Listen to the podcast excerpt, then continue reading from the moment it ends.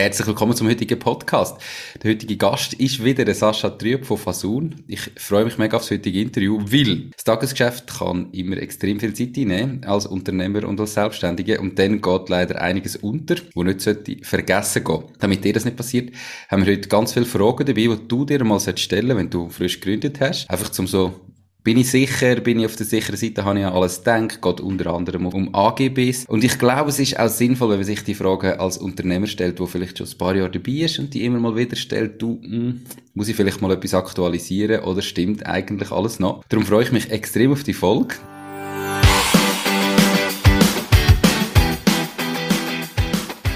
Herzlich willkommen zum Fasul Gründer Podcast bei Macht dein Ding.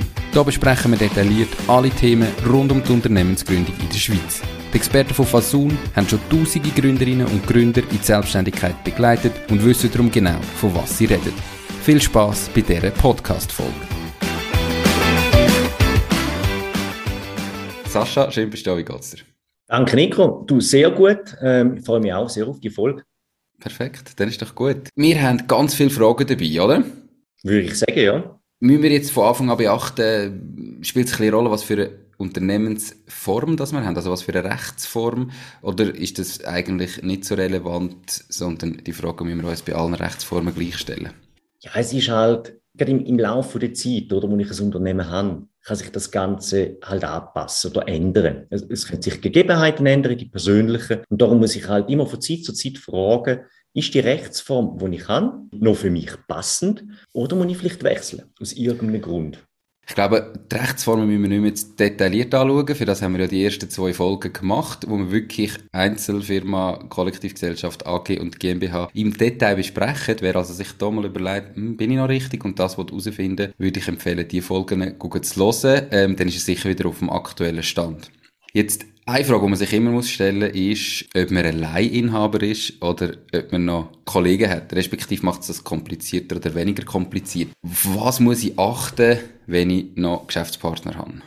Ja, auch da kommt es natürlich ein bisschen darauf an, was ich bin, oder? Bin ich eine AG, bin ich eine GmbH oder bin ich eine Kollektivgesellschaft? Aber grundsätzlich macht es halt einfach Sinn, dass man die Zusammenarbeit, die man miteinander hat, in einem Aktionärsbindungsvertrag oder in einem Stammanteilsvertrag bei einer GmbH miteinander einfach noch konkretisieren tut, beziehungsweise bei einer Kollektivgesellschaft einfach in einem, in einem, in einem Gesellschaftervertrag wirklich einfach die Zusammenarbeit konkretisieren tut. Dass man, man muss es immer so ein bisschen anschauen, gerade bei der GmbH oder AG, ein bisschen als Ehevertrag, dass man sich die, die Sachen anschauen tut, was ist, wenn wir auseinandergehen. Wie tun wir das regeln? Wie tun wir es regeln, wenn jemand verkaufen will, äh, seine Anteile? Wie tun wir das regeln mit der Geschäftsführung? Allfällige Stimmbindungen, die man machen tut bei einer GV oder vielleicht auch eine Dividendenpolitik. Und das kann ich halt einfach alles machen bei so einem Vertrag von der Gesellschaften untereinander oder Aktionären untereinander. Aus persönlicher Erfahrung kann ich da sagen, dass man den zwischen die auch einmal überprüfen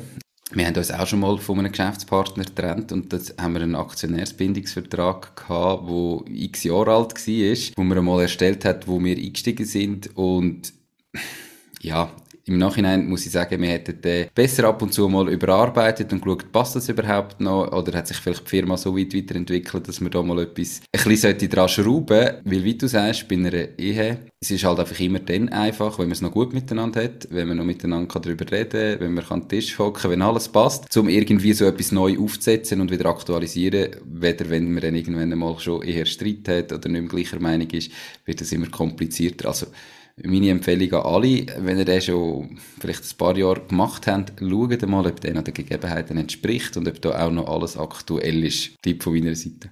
Ja, da kann ich zu, zu 100% zustimmen, oder? Wenn es schon bereits um Geld geht, dann ist eh schon Sport. Das muss man wirklich, am einfachsten ist wirklich bei der Gründung, oder in die ersten paar Monate so einen aufzusetzen und wie du richtig sagst, dass man den zur Zeit zu Zeit wieder mal vornimmt und schaut, ist der noch korrekt? Entspricht der noch den Bedürfnissen, die wir aktuell haben? Ja, und tut den entsprechend anpassen. Und der Anpassen ist ja relativ einfach. Das ist ein Word-Dokument, wo man umschreiben tut, ausdrucken tut, unterschreiben tut, wieder alle miteinander. Wie wichtig ist da irgendwie, dass ich mir einen, äh, Rechtliche oder einen Treuhänder oder einen Notar zur Seite nehmen, wo mir da hilft in der Erstellung oder in der Anpassung auch. Ist das, würdest du das empfehlen? Oder sagst du, wenn man mal das Grundgerüst hat und einfach Kleinigkeiten anpasst, kann man das auch untereinander machen? Oder sagst du, wäre schon sinnvoll, wenn irgendwie ein Experte neben dran hockt, der unterstützt, damit auch alles, was drin steht, rechtlich gültig ist? Ich denke, das erste Aufsetzen ist sicher nicht schlecht, wenn das von einem Profi gemacht wird oder zusammen mit einem Profi gemacht wird, damit die einzelnen Bausteine, die wir drin haben, dass die verheben tut. Wenn man dann später, an einem späteren Zeitpunkt etwas anpassen tut, bin ich der Meinung, dass man das durchaus auch selber machen kann. Vielleicht sind dann auch Formulierungen nicht so perfekt, aber grundsätzlich weiß man ja, wo man miteinander abgemacht hat und was die Idee dahinter war. Und das sollte dann eigentlich auch untereinander verheben. Mhm. Und wenn man dann immer noch unsicher ist, kann ich immer noch zu einem Profi gehen und das überarbeiten lassen. Aber eben, die erste Fassung würde ich immer schauen, dass die mit einem Profi gemacht worden ist bin ich auch der Meinung. Man ist einfach auf der sicheren Seite und kann besser schlafen, wenn man immer das Gefühl hat, ja, gilt da wirklich, gilt da nicht. Jetzt gehen wir mal davon aus, es hat eine Firma schon Mitarbeiter. Wenn du, zu, wo zulässt, äh, noch keinen Mitarbeiter hast, dann äh, kannst du schon mal zulassen, weil dann lehrst du dafür für die ersten Mitarbeiter. Darum, auf was muss ich achten, wenn ich schon Mitarbeiter habe und, und die auszahlen? Also etwas, wo gerade bei frischen Firmen oder Kleinfirmen häufig sehr einfach gehandhabt ist, meiner Meinung nach, ist ein Arbeitsvertrag. Wie umfassend sollte ich den machen oder was sind so Inhalte, die da vielleicht extrem wichtig sind, die häufig vergessen gehen? Ja, also ich denke, die wichtigsten Inhalte sind sicher mal der Lohn, den Ferien, Kündigungsfristen, dass man diese Sachen einfach super drin definiert hat. Damit es nachher, wenn es mal zu einem Streitfall kommt, dass man dort keine Diskussion haben diesbezüglich. Mhm. Das allfällige Konkurrenzverbot, halt auch, wenn es die sollte so formuliert sind, damit die entsprechend auch verhebt. Und eben, wie gesagt, dass die Kündigungsfristen einfach super definiert sind, dass jedem klar ist, wie das Ganze dann laufen tut, wenn ich künde tun. Oder habe ich nur einen Monat oder habe ich noch, äh, noch OR, habe ich vielleicht ein halbes Jahr, dass das einfach entsprechend geregelt ist. Probezeit ist, glaube ich, auch noch etwas, wo man noch zu Diskussionen kann führen kann, oder wo man vielleicht schriftlich vereinbaren ja, definitiv, oder? Weil natürlich auch die Kündigungsfrist während der Probezeit halt viel kürzer ist. Von dem her macht es sicher Sinn, dass man die halt, wenn man neu anfangen tut, mit einem neuen Mitarbeiter entsprechend vereinbaren tut, ist es ein Monat oder ist es drei Monate oder was auch immer. In welchem Fall sollte ich so einen Arbeitsvertrag anpassen? Also wenn ich jetzt zum Beispiel eine kleine Lohnerhöhung habe Ende Jahr, muss ich dann den Arbeitsvertrag anpassen mit einem neuen Lohn oder bleibt der Arbeitsvertrag so bestehen, wie der war? Ähm, und in welchen Fällen muss ich da wirklich machen? Ja, ich würde den eigentlich immer anpassen, wenn sich etwas ändert.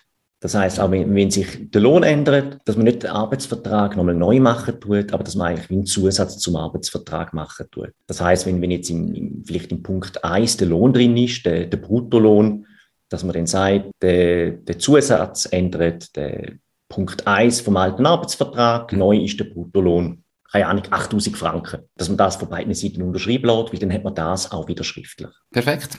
So viel einmal zu Arbeitsverträgen. Ich habe es ganz einleitend gesagt, die lieben allgemeine Geschäftsbedingungen. Die AGBs, wo wir ja alle ähm, jeden Tag x-mal irgendwo bestätigen, ohne dass wir es wissen oder irgendwie schnell durchlesen und dann akzeptieren. Oder wo Grossfirmen immer sehr schön kommen und sagen, du, wir haben Fall neue AGBs, wenn du meinen Dienst nach dem 16. Februar weiter nutzt, dann tust du die akzeptieren. Die sind ja manchmal seitenlang warum macht es Sinn, dass ich so AGBs habe und was kommt überhaupt rein? Also du bist jetzt nicht eben nicht Rechtsexperte und nicht Anwalt, aber gleich so grob brauche ich da als Startup-Unternehmen. Ja, es macht halt einfach Sinn, dass jedes Mal, wenn ich mit einem Kunden einen Vertrag eingehe oder er bei mir etwas bestellt und vor allem dann, wenn es halt online ist, dass ich das in AGBs festhalten tue. Und mit den AGBs mache ich ja eigentlich nichts anderes, wie ich tue eigentlich alle Vertragsverhältnisse, die ich mit meinen Kunden eingehe, tue ich standardisieren. Das heißt, ich tue standardisieren, äh, wie meine Garantieleistungen sind, wie vielleicht äh, Zahlungen sind, was ich erwarte vom Kunden, was er machen muss, was meine Pflichten sind. Das tue ich eigentlich standardisieren mit diesen AGBs. Mhm. Und darum macht es halt einfach Sinn, dass wenn ich über, über eine Webseite äh, gewisse Produkte verkaufen oder Dienstleistungen anbieten tue, meinen Kunden sagen tue, so erwarte ich eigentlich Zusammenarbeit zwischen dir und mir. Das sind deine Pflichten, das sind meine Pflichten und so kann ich dann eigentlich das Ganze standardisieren und mit meinen Kunden entsprechend zusammenarbeiten. Wie erstelle ich die? Also sollte ich da das auch irgendwie, gibt es da Vorlagen, irgendwie standardisierte AGBs, die ich vielleicht muss individualisieren oder sollte ich das von null an mit einem Anwalt machen oder was empfiehlst du da? Ja, ich würde mal schauen, was Konkurrenz online hat diesbezüglich und meine AGBs entsprechend ein bisschen anpassen, weil die haben vielleicht an gewisse Sachen gedacht, die ich jetzt noch nicht gedacht habe. Es gibt online Vorlagen, wo man nutzen kann, wenn man das entsprechend googelt tut. Aber es ist halt schon so, dass für jedes Business, für jedes Geschäftsmodell, wo man hat, die AGBs halt ein bisschen angepasst werden müssen. Also es gibt nicht allgemeingültige AGBs, wo ich jedem Unternehmen gehen kann, sondern die müssen wirklich individuell angepasst werden oder sollten individuell angepasst werden. Und von dem her empfehle ich wirklich jedem, vielleicht am Anfang mal die AGBs sich zusammensuchen, was für einen wichtig ist. Aber sobald das Unternehmen dann halt ein bisschen grösser wird, äh, die Umsätze ja, steigen, das Ganze wirklich in, in eine professionellere Richtung geht, dass man das mit einem Profi anschauen tut und schlussendlich ist das halt auch der, der Rechtsanwalt, der die entsprechend aufsetzen tut. Okay, perfekt. Das bringt mich zu der nächsten Frage. Und zwar haben wir ja heute äh, eben ganz viele Kundendaten, immer mehr Kundendaten, die irgendwie irgendwo gesammelt werden. Und der Datenschutz ist ein riesiges Thema. Die EU hat erst vor kurzem eine riesige Datenschutz neue Verordnung gemacht. Ähm, was muss ich beachten, wenn ich Kundendaten sammle? Ja, grundsätzlich halt einfach, dass man wirklich auch, wie bei den AGBs, Datenschutzbestimmungen online hat. Man muss sich halt immer fragen, wie und, und wo tue ich die Daten sammeln. Und das muss ich dem Kunden offenlegen. Zum Beispiel, ich habe ein Kontaktformular, wo mich der Kunde kontaktieren kann. Dort drüber sammle ich Daten von den Kunden. Und ich muss dem Kunden Rechenschaft ablegen, was mit diesen Daten passiert, wo ich die speichern tue, für welchen Zweck, dass ich die speichern tue. Tue ich die viele Daten, die ich dort über das Kontaktformular überkomme, vielleicht auch noch intern verwenden. Und so mache ich das eigentlich über all meine Prozesse. Vielleicht habe ich auch noch irgendwo eine Veranstaltung und ein Event, das ich organisieren tue. Und online kann man sich dafür anmelden. Genau das gleiche Prozedere, oder? Was mache ich mit den Daten? Tue ich die noch intern irgendwie nutzen? Und dann natürlich die ganzen Social Media Sachen, Google, äh, Facebook, Instagram. Oder was, was mache ich dort mit den Daten, die ich dort drüber sammle, tun? Dann muss ich sicher darüber ähm, Rechenschaft ablegen, wo die Daten gespeichert werden.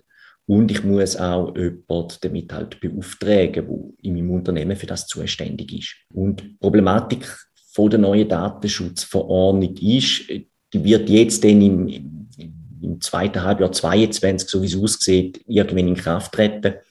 Es gibt noch keine Rechtsprechung in der Schweiz diesbezüglich. Das heißt, man weiß ja nicht genau, in welche Richtung das es angeht. Bussen sind aber relativ hoch, also die können bis zu einer Viertelmillion sein. Und man muss sich bewusst sein, es ist halt nicht das Unternehmen, wo die Busse zahlen muss, sondern es ist die Privatperson dahinter also der Datenschutzverantwortliche bzw. Verwaltungsrat, Geschäftsführung, wo die Buß zahlen muss und nicht das Unternehmen. Also man kommt da wirklich in, in, eine, in eine Haftung rein, wo man vielleicht nicht will. Und darum ist es ganz, ganz wichtig, dass man die, die Datenschutzbestimmungen super aufstellen tut. Okay, aber die, die habe ich eigentlich einmal auch, die mache ich einmal wie die AGBs und dann ist einfach wichtig, dass der Kunde oder der, der Besucher oder der Interessent wenn er irgendwo ein Formular ausfüllt, dass auch immer nochmal bestätigt, dass er die gesehen und gelesen hat, oder? Also, die Bestätigung ist, ist definitiv auch sehr, sehr wichtig, oder? Genau, also das ist wie bei den AGBs, oder? Dass er eigentlich nur das kann, äh, eine Bestellung kann machen oder sonst irgendetwas, wenn er die AGBs oder die Datenschutzbestimmung entsprechend äh, auch gelesen hat, genau definitiv etwas, wo man unbedingt muss anschauen muss. Und ich glaube auch, wo man nicht einfach irgendwie sollte schnell, schnell irgendwo kopieren oder abladen, sondern dass das wirklich verhebt. Eben, gerade mit diesen Bussen, die vielleicht kommen mit diesen neuen Bestimmungen, etwas, was halt immer, immer wichtiger wird. Und so wie ich das mitbekommen habe, in Deutschland oder in der EU ist es ja schon ein bisschen länger äh, der Fall. Dort hat es dann also wirklich, äh, ich glaube, zu Beginn Abmahnungen gegeben, um Abmahnungen, wo sich Firmen quasi spezialisiert haben, einfach die andere Firmen mal anzugehen, die da nicht richtig haben, um irgendwie Geld zu verdienen. Hoffen wir, dass es in der Schweiz nicht so weit kommt, aber das, das ist ein heikles Thema, oder? Ja, es ist natürlich auch ein anderes Rechtssystem in, in Deutschland oder in der EU. Aber man muss sich natürlich immer die Frage stellen, oder? Was für einen Kunden habe ich? Sitzt der Kunde in, in der EU? Hm. Kommt das Produkt von mir rüber? Welches Rechtssystem gilt, oder? Gilt die Schweizer? Gilt die EU? Und darum eben, Datenschutzbestimmungen ist schwierig, die irgendwo im Internet sich zusammensuchen ähm, und zu erstellen. Das muss man wirklich kurz mit einem Profi anschauen und da ist wirklich jedes Unternehmen sehr, sehr individuell. Man kann vielleicht gewisse Bereiche kann man verallgemeinern, eben so wie, wie, wie die, die Sachen mit, mit den Social Media Sachen oder mit Google, aber so halt, wo tut mein Unternehmen Daten speichern, in was für einer Form und in welchem Land sind die Daten gespeichert, das ist wirklich halt bei jedem unterschiedlich. So viel zu den Daten, ähm, ein Thema, wo in dem Fall noch viel mehr auf uns zukommt in den nächsten paar Monaten. Jetzt tut man am Anfang ja wahrscheinlich, wenn man gründet, ein Logo gestalten, vielleicht irgendwie einen Namen, einen Markennamen. Ich glaube, die allermeisten die Marke nicht schützen lassen ähm, und auch ein Logo nicht. Ist das ein Problem ähm, oder ab welchem Zeitpunkt würdest du das empfehlen? Ich denke, ein x-beliebiges Logo wird man nicht müssen schützen lassen. Aber ich würde ab dem Moment, wo, wo ich mit der Marke halt gegen außen einfach wirklich auftreten tue und vielleicht auch das Produkt verkaufen tue unter dem Namen und auch eine gewisse Reichweite halt haben, macht es einfach Sinn, das entsprechend zu schützen. Ich sage jetzt mal, der, der Coiffeursalon im Dorf, der muss sein Logo nicht schützen lassen, aber jemand, der seine Produkte schweizweit verkaufen tut oder vielleicht sogar europaweit verkaufen tut, für den macht es sicher Sinn, so einen Schutz zu machen, damit halt einfach die Nachahmer, die es dann gibt, ein Stück weit auch abgeschreckt werden. Etwas, was jede Firma muss machen muss, ob sie will oder nicht, ist eine saubere Buchhaltung, die verhebt. Und meine Erfahrung ist, gerade bei Neugründern, dass das häufig am Anfang links liegen gelassen wird, weil man ja noch wenig Zahlungen hat und noch nicht viel macht und einfach einmal Rechnungen schreibt. Und irgendwann merkt, uh, jetzt kommt ein Jahresabschluss, ich sollte mal noch machen und das Zeug muss zusammensuchen und so weiter. Was empfiehlst du am Anfang die Buchhaltung einfach einem Treuhänder abzugeben, das selber zu machen oder wie, wie, wie geht man da am besten vor? Ja, das ist immer, ist immer ein schwieriger Punkt, oder? Weil, weil der Treuhänder natürlich zu Fixkosten führen tut. Und das scheut natürlich jeden, jeden Unternehmer, gerade am Anfang, scheut die Kosten. Ich denke, am Anfang muss man sicher schauen, was für Fähigkeiten habe ich, was für Fähigkeiten habe ich im Gründerteam. Kann das jemand machen? Will das auch jemand machen? Mhm. Und wenn man sagt, doch, wir, wir haben jemanden, der, der hat das Know-how, der kann das mit entsprechender Buchhaltungssoftware, kann der das machen, unbedingt probieren am Anfang selber machen, kann man Kosten sparen mit dem Treuhänder. Aber das Unternehmen wächst ja, man wird größer, die Buchhaltung nimmt gewisse Komplexität an, kommt vielleicht zu der normalen Buchhaltung, kommt vielleicht noch die Lohnbuchhaltung dazu. Dann hat man vielleicht äh, sonst noch gewisse steuerrechtliche Fragen, die dann auf das Mal auf einen zukommen, mit Dividenden oder, oder Lohn oder, oder was auch immer. Mhm. Und dann macht es dann vielleicht Sinn, irgendwann zu einem Profit zu wechseln, halt auch einfach aus dem Grund heraus, dass die Eigenzeit, die man hat, irgendwann halt einfach auch wertvoller wird, wie, wie die Zeit, wo, wo die Treuhänder mir in Rechnung stellt. Und von dem her muss man sich immer fragen, will ich es noch machen? Und lohnt sich halt einfach auch noch zu machen, die Buchhaltung. Das ist dann halt auch ein Prozess, der passieren tut, oder? Vielleicht gibt man am Anfang noch nicht alles am Treuhänder ab, sondern erst mit der Zeit. Aber ich denke, das ist halt immer etwas, wo man sich durchaus immer fragen muss, äh, wie ich gesagt habe, will ich es machen, kann ich es machen oder macht es mit mehr Sinn, das an einem Profit zu geben. Aber das Allerwichtigste von Anfang an, saubere Dokumente, äh, Ablage und alles wirklich auf der Seite haben. Und da ganz viel Ordnung walten lassen, sonst wird es dann extrem mühsam mit dem Jahresabschluss. Ja, es ist nicht nur das, oder? Wenn, wenn ich anschaue, aus der Erfahrung heraus, wenn jemand Konkurs gegangen ist, wie die Buchhaltung aussieht, und in 99 Prozent ist eine miserable Buchhaltung, wo einfach ein Beleg fehlt oder nicht sauber nachgeführt worden ist es hat meistens eben schon auch einen Grund. Und von dem her, eine saubere Buchhaltung führt halt dazu, dass ich über das Unternehmen Bescheid weiß. Klar, es, Buchhaltung ist immer vergangenheitsorientiert. Ich sehe immer nur die Vergangenheit oder was ist passiert. Aber es ist ein gewisses Kontrollinstrument einfach vom Unternehmen oder auch für den Unternehmer. Und von dem her sehr, sehr wichtig, dass man das von Anfang an super aufsetzen tut. Spannend, habe ich noch nie so gehört oder so gesehen. Aber deine Erfahrung ist wirklich, dass in dem Fall Konkurs häufig schlechte Buchhaltungen haben und das wahrscheinlich ein Grund ist, warum es nicht funktioniert hat. Das ist einfach meine Erfahrung, oder? Mit den Konkursen, wo ich konfrontiert worden bin, was heißt, ich habe kein Geld mehr, ich bin pleite. Ja, hast du noch irgendeine Buchhaltung, wo man sieht, ob du wirklich überschuldet bist? Ja, nein, ich habe das seit einem Jahr, zwei Jahren keine Buchhaltung mehr geführt. Da verwundert es einem nicht, oder, dass, man, dass man so weit gekommen ist, oder dass es zu einem Konkurs gekommen ist. Jetzt wir haben äh, ja die anderen Folgen gemacht, eben AG GmbH, Einzelfirma und so weiter. Und dort haben wir immer so die ominöse Umsatzschwelle von 100.000 Franken, wo sich mindestens mehrwertsteuertechnisch etwas verändert.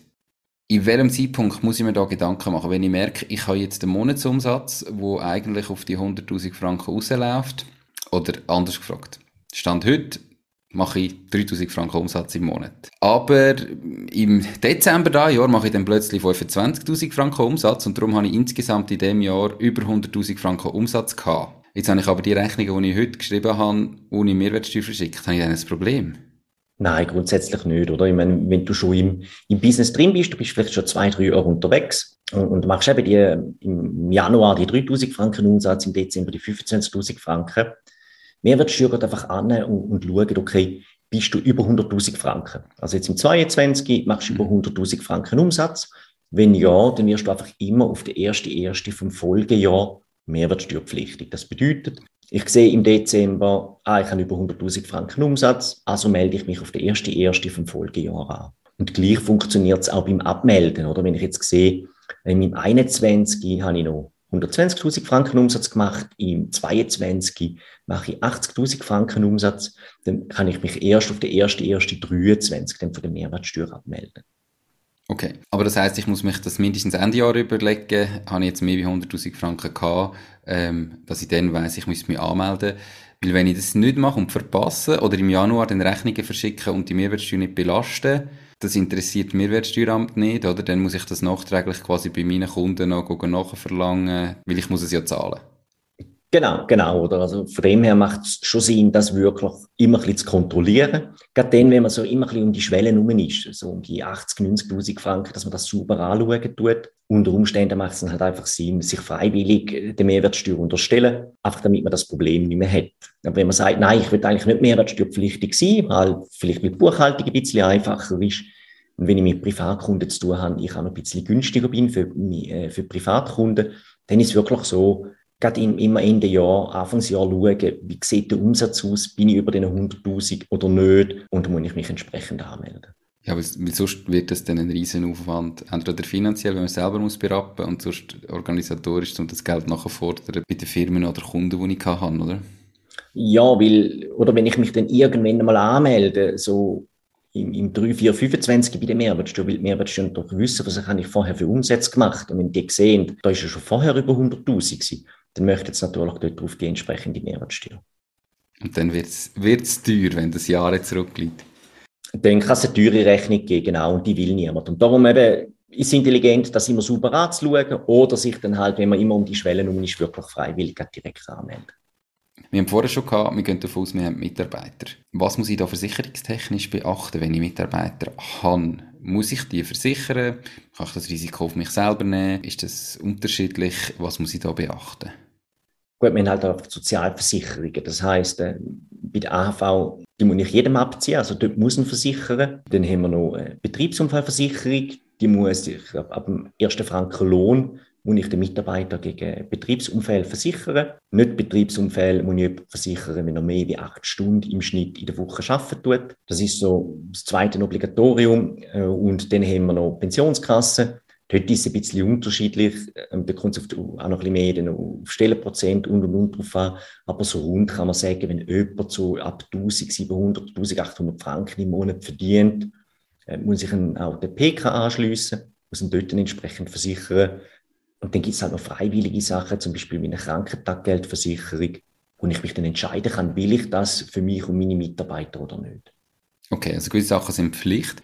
Jetzt eine Krankentaggeldversicherung, was ist denn das Risiko, wenn ich, da, wenn ich mich da nicht versichere? Muss ich Krankentaggeld zahlen oder ist das etwas Freiwilliges? Nein, bei Krankentaggeld, dort ist es normalerweise so, oder meistens so, dass die Versicherung sowieso erst zahlen tut, so ab dem 31. Tag. Das heißt, die ersten 30 Tage gehen eigentlich immer auf Kosten vom, vom Arbeitgeber. Es ist aber so, es gibt so eine Skala und je länger dass ein Mitarbeiter im Geschäft ist, desto länger habe ich eine, Fort eine Lohnfortzahlungspflicht als Arbeitgeber.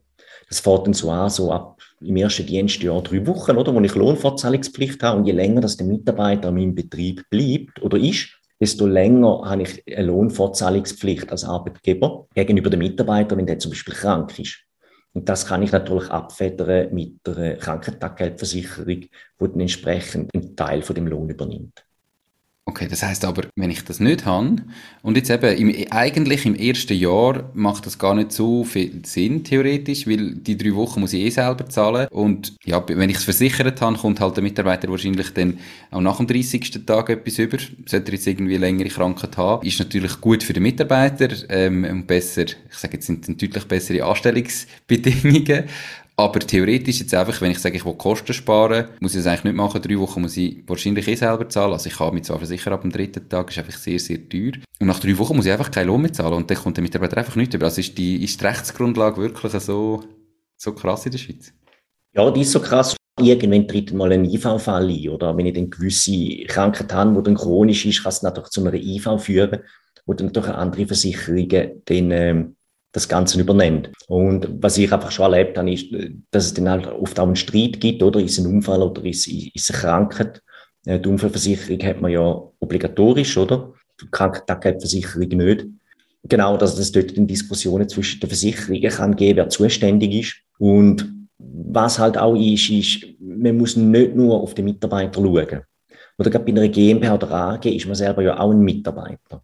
Und klar kann man sagen, der Mitarbeiter profitiert ja gerade am Anfang nur davon, weil ab dem 31. Tag hat er eine Versicherung. Wenn er länger krank ist, kommt er von dort den Lohn über und ich muss nicht mehr zahlen. Und ich muss gar nicht zahlen. Aber selber ist man ja auch dort drin, ist man auch in dieser Versicherung drin. Und wenn ich eine äh, Frau und Kind habe, die gewisse Verpflichtungen habe, bin ich selber vielleicht auch froh, wenn, wenn mir irgendetwas passiert mit irgendeiner Krankheit und ich wirklich länger ausfallen tue, dass ich die entsprechende Versicherung habe. Mhm. Und von dem her, gerade bei den Sozialversicherungen, muss ich immer schauen, wirklich mich auch in das ganze Spiel mit ihnen zu beziehen. Nicht nur die Mitarbeiter, wo für mich in Anführungs- und Schlusszeichen natürlich kostet, oder, das Ganze, die Sozialversicherung, sondern mich selber auch. Und schauen, kann ich das verkraften, wenn jetzt der, der Worst Case äh, eintreffen tut. Nach meiner Erfahrung ist, es, ist die Krankentaggeldversicherung heute aber auch absoluter Standard. Ist das eine falsche Schätzung von mir? Oder wie ist deine Einschätzung zu dem? Oder du, wie siehst du das? Haben schon die aller, allermeisten Firmen so eine Versicherung? Oder gibt es schon viele, die das nicht haben? Ja, ich sage jetzt mal, die größeren Firmen ja. Viele Start-ups fangen aber, oder Jungunternehmer fangen mal ohne an weil, weil es halt auch wieder Kosten sind, die es nicht unbedingt brauchen und gesetzlich vorgeschrieben sind und das dann vielleicht erst im Lauf der Zeit abschließen werden. Vielleicht so nach zwei, drei Jahren, wo sie sehen, wir haben Cashflows, es kommt Geld rein, wir wollen jetzt noch den Mitarbeitern ein Gute geben, weil wir vielleicht eben auch äh, ein bisschen einen Vorteil haben gegenüber der Konkurrenz, weil wir das entsprechend wollen, ja, uns ein bisschen besser stellen gegenüber der Konkurrenz mit so einer Versicherung. Also all die, die zulassen und noch angestellt sind, macht einmal Sinn zu überprüfen, ob mein Arbeitgeber das überhaupt hat, ob ich eine Lohnfortzahlung hätte im Krankheitsfall und wenn ja, für wie lange. Oder wenn nein, wie lange ich nach dieser Skala wäre und vielleicht zuerst mal mit dem Arbeitgeber reden, ob da nicht etwas machbar wäre, weil es ja schon ein grosses Risiko in dem Fall als Arbeitnehmer, gerade wenn ich eher noch nicht so lange beim Arbeitgeber arbeite. Definitiv. Ähm, handumkehrt kann natürlich dort der Arbeitgeber dann sagen, die ganzen Beiträge soll der Arbeitnehmer zahlen. Das kann er natürlich machen, aber natürlich ist schön für den Arbeitnehmer, wenn der Arbeitgeber alles würde übernehmen, die ganze Prämie. Oder halb halb oder was auch immer. Okay, cool. Privathaftpflicht ist ja Pflicht in der Schweiz, oder? Muss ich beim Geschäft auch eine Haftpflichtversicherung abschließen oder ist das freiwillig? Das ist grundsätzlich freiwillig. Es ist jedem selber überlassen. Aber so eine, so eine Haftpflichtversicherung will, je nach Branche macht es vielleicht einfach auch Sinn, so eine abzuschliessen. Aber eben, das muss jeder individuell für sich selber entscheiden. Was ist denn das Risiko? Also als Firma, privat ist ja, ich mache irgendwo einen Schaden, dann ist der versichert. Was kann ich für einen Schaden machen als Firma? Oder was wird denn da etwa abdeckt? Was müsst ihr da beachten? Ja, es sind halt einfach zum Beispiel Sachschäden oder auch äh, Personenschäden sind natürlich entsprechend abdeckt. Also nein, einfaches Beispiel ist halt, ich, ich tue die Ausübung von meiner Tätigkeit, mache ich beim Kunden irgendetwas kaputt. Aus, aus irgendeiner Art und Weise, oder? Kann natürlich Sinn machen, dass dann so Sachen entsprechend versichert sind. Weil einfach immer das Haftungsrisiko so stark ist, dass ich größere Zahlungen müsste leisten Genau, oder? Und halt bei jeder Versicherung, oder? Muss man sich wirklich immer fragen, kann der Schadenfall eintreffen? Und was ist im Worst Case? Was muss ich wirklich im Worst Case zahlen? Wirklich im allerschlimmsten Fall. Kann ich den allerschlimmsten Fall selber tragen, finanziell? Wenn ich weiß, der allerschlimmste Fall kostet äh, 300.000 Franken, dann muss ich mich fragen, habe ich das Geld auf der Seite? Kann ich das einfach mal zahlen? Wenn einmal in zehn Jahren der Fall auftreten tut, oder ist es nicht gescheiter, wenn ich weiss, es tut einmal in zehn Jahren auftreten, so etwas zu versichern? Privat hat man häufig auch eine Rechtsschutzversicherung. Gibt es das auch als Firma? Ja, natürlich. Man kann äh, als Unternehmen auch so eine Rechtsschutzversicherung abschließen. Teils Versicherungen tun das auch kombinieren, dass man privat eigentlich machen und auch dann direkt fürs Geschäft so eine Rechtsschutzversicherung. Und dort äh, geht es dann halt mehr darum, zum Beispiel, wenn man etwas umgebaut hat und, und der Handwerker hat irgendetwas, äh, ist irgendein Schaden daraus entstanden, dass man irgendeine Ansprechperson hat, wo man darauf zugehen und sagen, hey, wie sieht dort die Rechtslage aus? Muss der Handwerker zahlen oder, oder nicht? Weil er schlecht umbauen hat. Äh, man hat eine gewisse Beratung. Und wenn sich der Handwerker natürlich dann querstellen tut, dass man dann auch äh, die Anwälte im Hintergrund haben, die dem Ganzen nachgehen. Perfekt. Ihr seht oder ihr hört mega viele Fragen, die man sich stellen sollte, wenn man mal ein Unternehmen hat, wo man auch nicht auf die leichte Schulter nehmen Das heisst ja überhaupt nicht, dass man all die Versicherungen und alles muss abschliessen, aber man sollte sich zumindest einmal damit beschäftigen und äh, überlegen, macht das Sinn oder nicht. Das ist auch nur ein Abriss gewesen, so von ein paar wichtigen Fragen. Es gibt noch ein paar weitere und für all die, die jetzt nicht mitgeschrieben haben, aber finden, mm, Wäre vielleicht mal sinnvoll, mich damit beschäftigen, habt ihr das perfekte Tool bei Fasun, wo ich das absolut kostenlos machen kann, oder? Genau, genau richtig. Ja, wir haben für, für diese Fragen für Unternehmen den, den Business Check ins Leben gerufen, genau. Und wie funktioniert der? Wie muss ich mir das vorstellen? Grundsätzlich ist es eine Webseite, wo ich äh, die entsprechenden Fragen durchgegangen habe. Einen Teil haben wir jetzt miteinander angeschaut, besprochen. Ich tue eigentlich wirklich mal schauen, wo steht mein Unternehmen. Ich tue den Ist-Zustand einmal abhandeln und man kommt dann von uns einen individuell erstellten Check über, eben über, über, das, über das Unternehmen wo dann Handlungsempfehlungen drinstehen. Was wir in dem Fall jetzt würden machen, was wir als wichtig erachten, genau, was die, das Unternehmen soll machen. Und das ist alles kostenlos, wo wir auf die entsprechenden Punkte eingehen. Also meiner Meinung nach, dadurch, dass es kostenlos ist, ist recht. Unbedingt macht das einmal. Vielleicht findet ihr heraus, dass alles gut ist und dass ihr an alles denkt habt und dann ist ja auch top. Und sonst merkt ihr vielleicht, wo ihr euch mal damit beschäftigen Darum würde ich das unbedingt empfehlen. Ihr findet den Link zum Business Check natürlich unterhalb vom Video auf YouTube, in den Show Notes ähm, vom Podcast und auf der Webseite www.mach-ding.ch. Ich habe ihn selber gemacht, habe gemerkt, das eine oder andere müsste man einmal noch genauer über Bücher gehen und das bei einer Firma, die wir auch schon seit 20 Jahren führen, oder was es seit 20 Jahren gibt. Also macht für jeden Sinn, mal drüber zu schauen und einfach zu sehen, passt oder wieder mal zu optimieren. Und auch wenn es meistens eben im, im Tagesgeschäft ein bisschen zu kurz kommt, Genau darum kann ich den Business Check empfehlen. Er geht nur ein paar wenige Minuten, ist extrem intuitiv und einfach und nachher habt ihr fundierte Auswertung, was ihr vielleicht noch beachten solltet und wo ihr euch noch darum müsstet kümmern. Sascha, Merci vielmals für die Beantwortung der Frage. Ich glaube, das ist extrem sinnvoll und wichtig gewesen, dass die Leute sich einmal auch in die Richtung überlegen, wo an das müssen. Ähm, ich sage dir ganz, ganz vielmal für die Beantwortung und wünsche dir noch einen ganz schönen Tag. Danke, Nico, das wünsche ich dir auch. Perfekt, mach's gut. Tschüss, ciao, ciao. Ciao, Nico, tschüss. Das war es auch schon mit dieser Podcast-Folge. Ich bedanke mich ganz herzlich fürs Zuhören. Ich würde mich außerdem extrem freuen, wenn du auf meine Webseite www.mach-deis-ding.ch wirst gehen und dich dort in mein Newsletter einträgst. Damit kann ich dich über neue Folgen und Themen, die dir helfen, dein eigenes Ding zu starten, informieren. Nochmal danke vielmals fürs Zuhören und bis zur nächsten Folge vom Mach dein Ding Podcast. In dem Sinn, alles Gute und bis dann, dein Nico.